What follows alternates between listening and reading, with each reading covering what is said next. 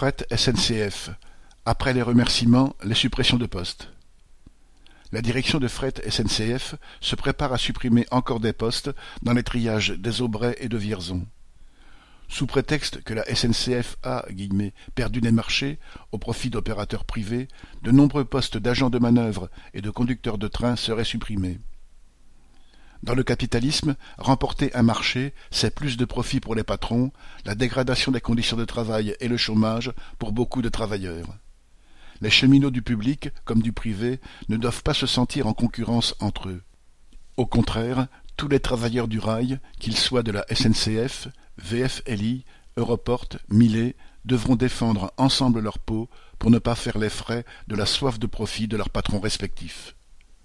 Correspondant Hello.